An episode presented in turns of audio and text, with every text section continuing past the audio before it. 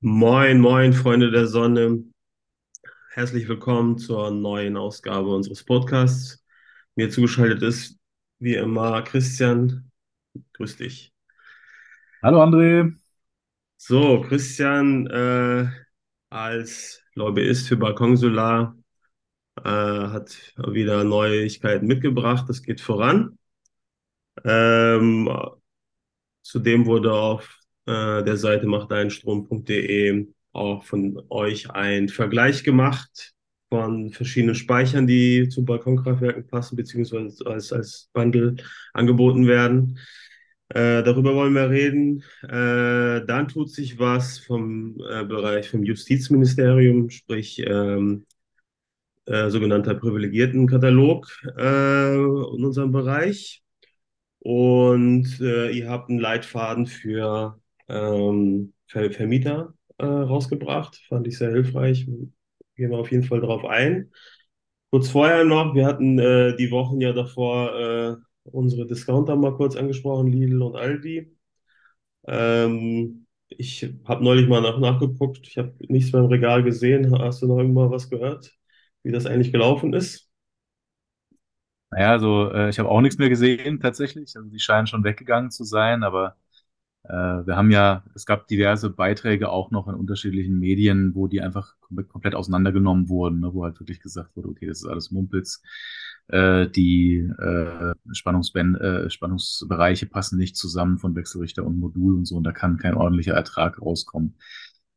Also ja, äh, bei einem äh, war auch der Hersteller der Module irgendwie, glaube ich, irgendwie insolvent, aber auf jeden Fall auf jeden Fall nicht ansprechbar, so dass man also quasi bei einem Garantiefall auch davon ausgehen kann, dass man sein Geld nicht wiederkriegt. Also ja, billig Zeug halt. Ne? Wer billig kauft, kauft zweimal. Das ist das Fazit, das ich da drunter ziehen würde und mehr will ich eigentlich gar nicht dazu sagen. Ja, genau. Wir wollen es äh, ja nur nicht so tun, als ob es das nicht gegeben hätte. Äh, und ähm, ja, wünschen allen da viel Glück. Gut. Ja, dann springen wir doch gleich mal ähm, zur Speichergeschichte. Da weiß ich auch, äh, auch schon von letztes Jahr, da wird extrem nachgefragt äh, immer von Kunden. Äh, nur ist manchmal die Frage, ob es da eigentlich geeignete Lösungen auf dem Markt gibt. Ähm, sagen wir mal, EcoFlow macht ja ganz viel Werbung. Ja? Ich weiß nicht, was, wie groß deren Werbebudget sein muss. Weltweit sehe ich deren Werbeplakate. Ähm, aber die hast du ja auch mit drauf. Also spring mal rein, wie seid ihr rangegangen? Was ist der Hintergrund und was ist bei rausgekommen? Ja, also ähm, du sagst es ganz richtig, die Nachfrage oder die Frage nach dem Thema Speicher ist einfach sehr, sehr groß. Und ich möchte aber vielleicht eine Sache auch mal vorwegschicken. Ja, wir haben einen Vergleich gemacht, weil wir einfach auch den Bedarf sehen und weil die Auswahl mittlerweile auch da ist. Aber es ist tatsächlich immer noch so, dass es ökonomisch zur reinen Verwendung mit dem Balkonkraftwerk keinen Sinn ergibt, einen Speicher zu kaufen. Das will ich einfach mal vorne weggeben. Ökonomisch und ökologisch ist das Mumpitz. Aber und deswegen ist es auch wichtig, oder haben wir es wichtig genug gefunden, um diesen Vergleich zu machen. Es gibt Speicher, die auch einen Mehrfach- oder Mehrwert bieten über die reine Verwendung am Balkonkraftwerk hinaus. Das betrifft zum einen das Thema äh, unterbrechungsfreie Versorgung oder, oder Versorgung bei Stromausfall, also eine Art äh, Generatorfunktion, äh, sodass man die also quasi auch als Inselanlage benutzen kann. Das betrifft zum anderen die Verwendung in anderen Geräten, sage ich jetzt mal, ob das jetzt zum Laden des äh, Elektromobils, also zum äh, von E-Roller oder oder Pedelec oder sowas ist, am Abend, dass man die Überschüsse des Tages eben dafür verwendet. Ähm, dazu ist eben auch noch aber weitere Technik erforderlich, wie zum Beispiel eine intelligente Steuerung, ähm, die dann auch den Haus aktuellen momentanen Haushaltsverbrauch mit einbezieht und so weiter und so weiter. Also das heißt, wenn man diesen Mehrwert nutzen mit einberechnet, kann das für den Einzelnen schon Sinn machen, sich so einen Kraft, so einen, so einen Speicher zu kaufen. Aber man muss eben diese Funktionen auch kennen. Man muss wissen, ob der Speicher sowas kann, wozu der eigentlich ausgelegt ist äh, und wie viel Speicherkapazität er hat und so weiter und so fort. Und deswegen war es uns wichtig, da an der Stelle mal einen Vergleich zu machen. Ja, kurz, kurz nachgefragt. Also du sagst, äh, es ist eigentlich Mumpitz. Ist, ist das jetzt äh, Würdest du sagen, wirklich, dass es so generell ist oder sagst du, okay, bei 300, 400 Watt ist das äh, Quatsch, aber wenn man ach, einen 800 Watt Wechselrichter nimmt mit über 1 Kilowatt ähm, Solarleistung, macht es da nicht schon Sinn? Also würdest, Nein. mal so, würdest du das so generalisieren? Rein, rein ökonomisch betrachtet an der Stelle macht es keinen Sinn. Wie gesagt, diese Zusatz, diese Sicherheitsfaktoren oder diese, diese Bequemlichkeitsfaktoren, wenn man viel mit dem Wohnmobil unterwegs ist und unterwegs eben auch noch so einen Speicher mit dabei haben will, um sich zu versorgen, mache ich ja selber auch. Ja, ich habe ja auch einen. Also, aber rein ökonomisch betrachtet, nur in Verbindung mit dem Balkonkraftwerk, ist das noch nicht im Rentabilitätsbereich, weil einfach, es ist ja nicht damit getan, sich eine Batterie hinzustellen. Man braucht ja zusätzliche Technik, Laderegler, Batteriemanagementsystem, äh, Wechselrichter, der dann diesen Strom wieder einspeisefähig macht und so weiter. Und in Summe kostet das einfach aktuell noch zu viel Geld, als dass es sich innerhalb der Lebenszeit amortisieren würde. Ja. Aber das soll niemanden jetzt davon abschrecken, wenn er, wie gesagt, zusätzliches Interesse daran hat, sich die Sachen mal anzuschauen und vielleicht sich auch für eins zu entscheiden. Das kann schon Spaß machen. Und so ist es halt ja mit dem Balkonkraftwerk auch. Ne? So, man hat auch einen gewissen Spaßfaktor und das ist also nicht verkehrt. Ja, und du hast gefragt, wie wir rangegangen sind.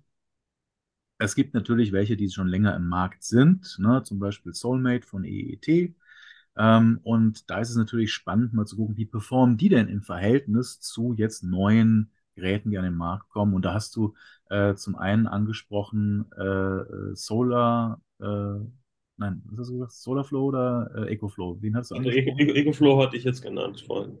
Okay, ja, genau. Weil EcoFlow hat ja eigentlich ist ja mit den äh, Speichern, mit den Power Stations äh, einfach sehr, sehr groß.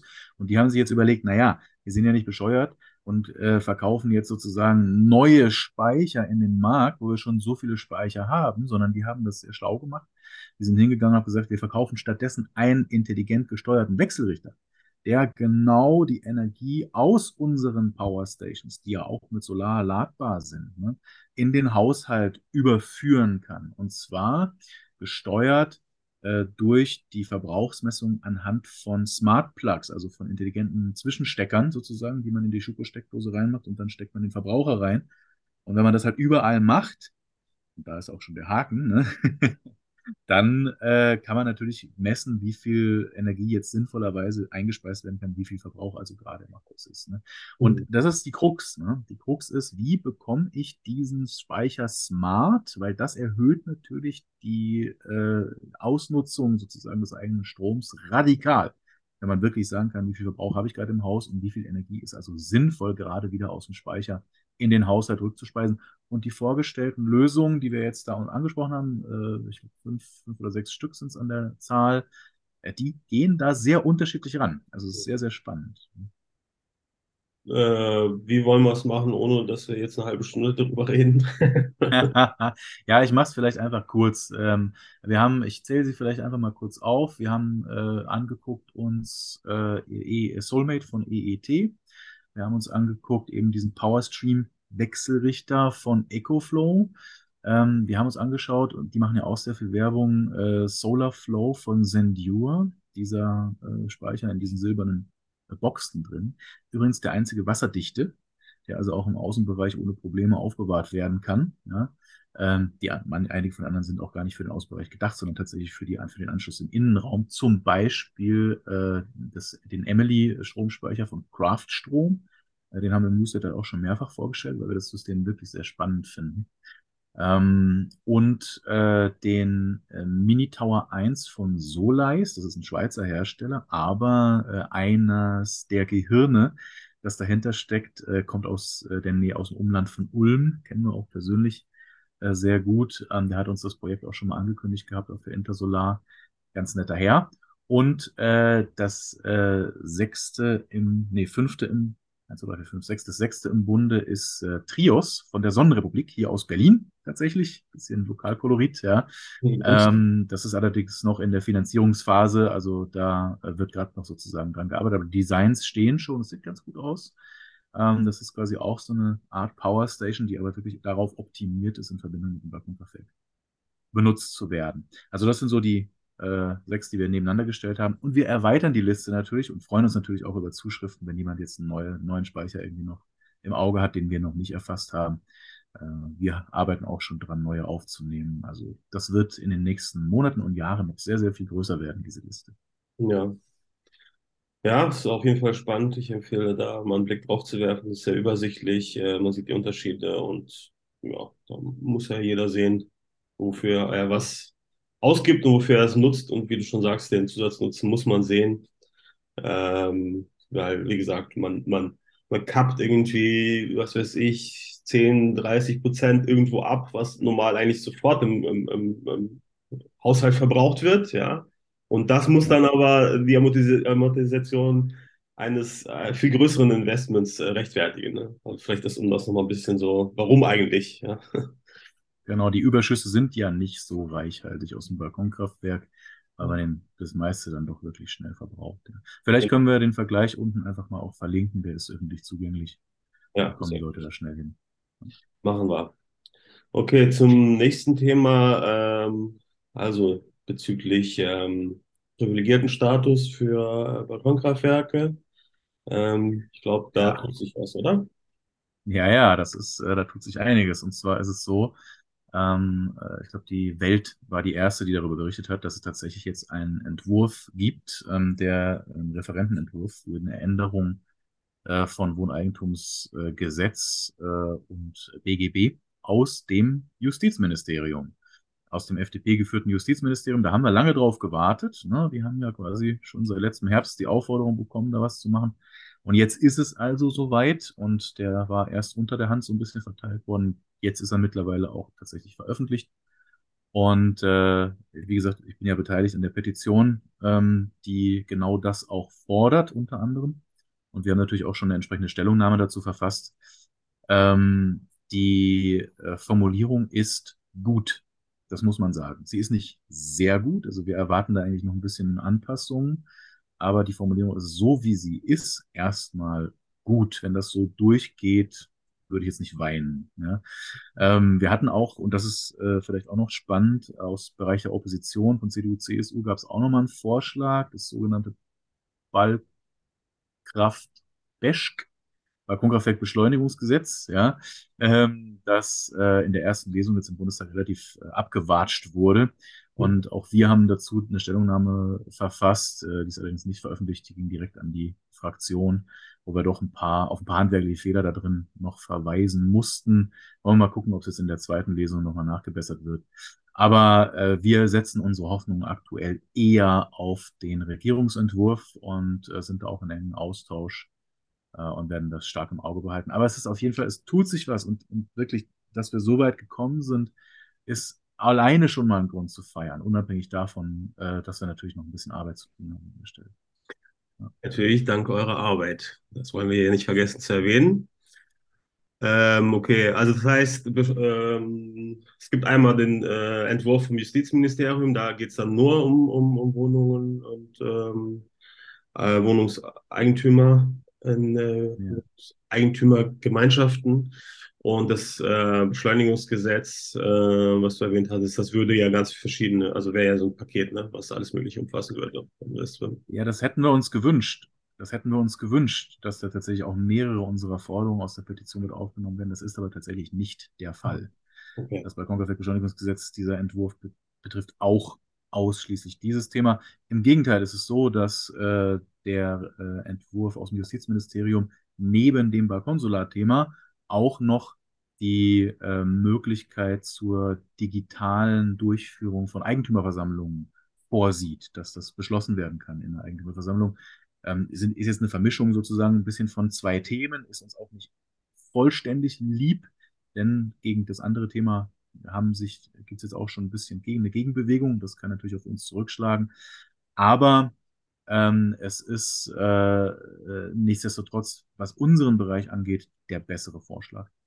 Und jetzt nehmen wir mal Wohnungseigentümergemeinschaften. Äh, also das heißt, müsste man noch den Antrag dann stellen in Zukunft oder nicht? Erstmal hat man eine automatische Freigabe und erst wenn es irgendwelche Bedenken gibt oder auch wenn äh, der, äh, die Eigentümergemeinschaft oder ein Vermieter, ne, weil das ist ja wieder parallel, ähm, da noch äh, mal, Leitfäden hat, Vorschläge hat, äh, Anforderungen hat, wie äh, das durchgeführt werden sollte. Ne? Also zum Beispiel auch der Hinweis, über vier Meter keine Glasfoliemodule. Ne? Also solche Sachen, das muss natürlich passen. Und da ist es aber dann tatsächlich an den, an den Hausverwaltungen und äh, am Vermieter entsprechende Vorgaben zu machen, damit die äh, Nutzer sich da für das richtige äh, Produkt auch entscheiden und für die richtige Montageart. Also äh, ganz einfach, vereinfacht gesagt, wenn der Vermieter oder die äh, WEG nichts vorgibt, dann darf man erstmal machen, oder? Ja, grundsätzlich ist das so. Wäre Genau. fast schon das US-Rechtsprinzip. Also erstmal machen und wenn was passiert, dann äh, wird es Ja, auf, ja. aufgerollt. Wir hatten ja, wir hatten ja dieses Thema schon mal. Aus München gab es ja schon mal von einem Mieterverband die äh, Ansage so, ja, verklag doch bitte erstmal deinen Vermieter, bevor du das Gerät kaufst, weil schon davon, damit zu rechnen ist, dass er was dagegen hat. Also ja, auch hier Ja. ist jetzt quasi die Beweisumkehr, ne, wenn man so will. Ähm, erstmal darf man. Mhm. Ja, was uns, glaube ich, gleich mal zum äh, nächsten äh, Punkt führt. Ähm, ne? Auch da versucht er ja zu unterstützen und ähm, Vermieter auch nur was in die Hand zu geben. Ähm, man merkt es ja auch, die fragen auch ständig, sind ja, sind ja nicht alles äh, reine äh, Kapitalisten, sagen wir mal, sondern die wollen ja auch, äh, wollen ja auch was erreichen eigentlich. Viele wollen das und sind, wollen auch unterstützen, aber wissen sich halt nicht zu helfen. Und äh, so ein Leitfaden kann da ja helfen. Von daher, ähm, was habt ihr da äh, aufgebaut? Ja, damit geht's ja schon mal los, ne, mit dem Kapitalisten. So auch aus ökonomischer Sicht ist es ja absolut sinnvoll, seine Gebäude mit Balkonkraftwerken auszustatten. Ne? Also das ist da, ich würde da gar keine so eine Widersprüche aufbauen, ne? Äh, weil das natürlich bedeutet, dass jeder, der halt da einzieht, erstmal 10 bis 20 Prozent weniger Energiekosten hat. Äh, und das ist natürlich ein absolutes Traumargument, um eine Wohnung irgendwie voll zu machen, ne? Und irgendwie Leerstand zu vermeiden. Ja, Also von dem her. In? Berlin, aber in Berlin ist das Problem ja nicht mit Leerstand. Aber gut. Ja, da haben wir andere Schwierigkeiten. Das stimmt allerdings. Ja, ja, genau. Aber gut, also nichtsdestotrotz, ähm, äh, das ist halt aber genau so ein Argument, wo wir halt gesagt haben, naja, äh, das muss man natürlich den Vermietern auch ein bisschen unterstützend an die Hand geben. Ne? Nicht nur das, sondern wir haben ja auch äh, zum Beispiel Verpflichtungen für ähm, bei Sanierung, für auch äh, Maßnahmen für äh, Energie äh, äh, äh, Einsparungen oder eben erneuerbare Energieprojekte, äh, Projekte, die dann eben umgesetzt würden, werden müssen. Und da kann man natürlich viel besser mit einer, sag ich mal, ähm, Einwohnerschaft ähm, diese Sachen durchsprechen, die aufgrund eines eigenen Balkonkraftwerks schon sowieso in dieser Bubble drin sind und mit diesem Bewusstsein, aha, so funktioniert das, es geht also für mich auch, äh, da schon vertraut sind. Ne? Also das hat, wie gesagt, sehr, sehr viele Vorteile ähm, und äh, genau diese Argumente, aber eben auch die äh, Argumente für bestimmte Modularten in bestimmter Höhe oder für eine bestimmte Aufständerung oder eben niedriger oder höher, je nachdem. Also damit es halt wirklich dann auch äh, zu einer, äh, das gefällt ja den Vermietern auch, eine einheitliche äh, Fassade zum Beispiel, ne, kann man erreichen, indem man sagt, okay, dann müssen eben alle jetzt äh, All-Black-Module verwenden, Full-Black-Module verwenden. Das ist super, ja, weil die sind super effizient. Also das freut die Mieter und oder die Nutzer. Und auf der anderen Seite sehen sie halt einheitlich aus und das freut wiederum den, den Vermieter, der halt Wert auf diesen ästhetischen Aspekt legt. Ne? Also, aber solche, solche Hilfestellungen, wie man da am besten vorgeht und wie man das am besten kommuniziert, das haben wir jetzt tatsächlich in einem kleinen Leitfaden äh, veröffentlicht, haben wir dann entsprechende Artikel gemacht und haben auch tatsächlich so ein Dokument dann zum Runterladen, wo man dann tatsächlich so den Mieter unterschreiben lassen kann, dass er das also zur Kenntnis nimmt, diese äh, Grundregeln sozusagen, die man da äh, auftut. Äh, also das ist uns einfach ein Anliegen, da auch ähm, proaktiv auf die Vermieter zuzugehen. Wir hatten jetzt gerade einen Artikel, heute äh, einen Radiobeitrag und auch einen Artikel auf der Seite vom Bayerischen Rundfunk, wo wir, also wo ich äh, tatsächlich auch im Interview war und der Andreas Schmitz, der die Petition ja äh, gestartet hat, sozusagen im Interview war, aber eben auch die äh, Vorsitzende vom, äh, von Haus und Grund Bayern, ne, also von diesem Eigentümerverband, die dann eben genau mit diesen Bedenken, ja, was ist denn, wenn jeder sein eigenes Ding dran schraubt, das sieht ja furchtbar aus und dann muss es eben äh, Grundregeln geben. Sie hat aber auch da schon angedeutet, naja, da könnte man ja ne, proaktiv dann als Vermieter, als Eigentümer rangehen und entweder das Ding selber ausstatten äh, von vornherein oder zumindest eben Maßgaben äh, wie dann die Gestaltung auszusehen hat, äh, äh, rausgeben und das an die, an die Nutzer rausgeben. Finde ich absolut richtig. Wir haben jetzt auch schon versucht, Kontakt aufzunehmen und werden da, wenn möglich, auch mit denen zusammenarbeiten in der Hinsicht, um da einfach es einfacher zu machen für alle Beteiligten und diese äh, potenziellen Konflikte, die daraus entstehen können zwischen Mietern und Vermietern, zwischen Eigentümergemeinschaften und Eigentümern, von vornherein so weit wie möglich zu vermeiden. Ähm, ja, genau. Das ist ja, ich glaube, das hast du da auch in dem äh, Leitfaden reingeschrieben. Oder steht da irgendwo, dass äh, ja schon Hunderttausende äh, Balkonkraftwerke betrie äh, in Betrieb sind in Deutschland, ja. Also es ist nicht so, dass es, ähm, also es, es, mag nach wie vor eine Nische sein, äh, verglichen auf äh, weiß ich nicht, wie viele Millionen Wohnungen, 20 Millionen Wohnungen oder so in Deutschland. Aber nichtsdestotrotz, ja, es gibt da schon Erfahrungswerte und es, äh, davon können ja andere partizipieren. Sehr gut. Ja, das ist so. Und es wird ja mehr. Es wird ja immer und immer mehr. Und deswegen ist es einfach jetzt notwendig, sich als Eigentümer äh, zu informieren und vorzubereiten. Ja, ja. Da helfen wir gerne. Sehr gut. Also, immer wieder empfohlen, äh, machtdeinstrom.de, geht da drauf, da gibt es den Leitfaden, da gibt es den äh, sogar vorbereiteten Zettel. Für den kann man sich vom Mieter unterschreiben lassen. Ich glaube, das ist hilfreich. Ähm, ja, super. Also vielen Dank für eure Arbeit nochmal und äh, wir sehen uns dann nächste Woche auf Intersolar vielleicht. Ähm, auf jeden Fall. Dann können wir im Anschluss darauf, äh, daran auch darüber nochmal sprechen, was man genau. gesehen hat. Mal schauen, was wir da so se zu sehen bekommen. Also ich wünsche dir was. Bis zum nächsten Mal, Christian. Man sieht sich. Ciao, André. Ciao, ciao.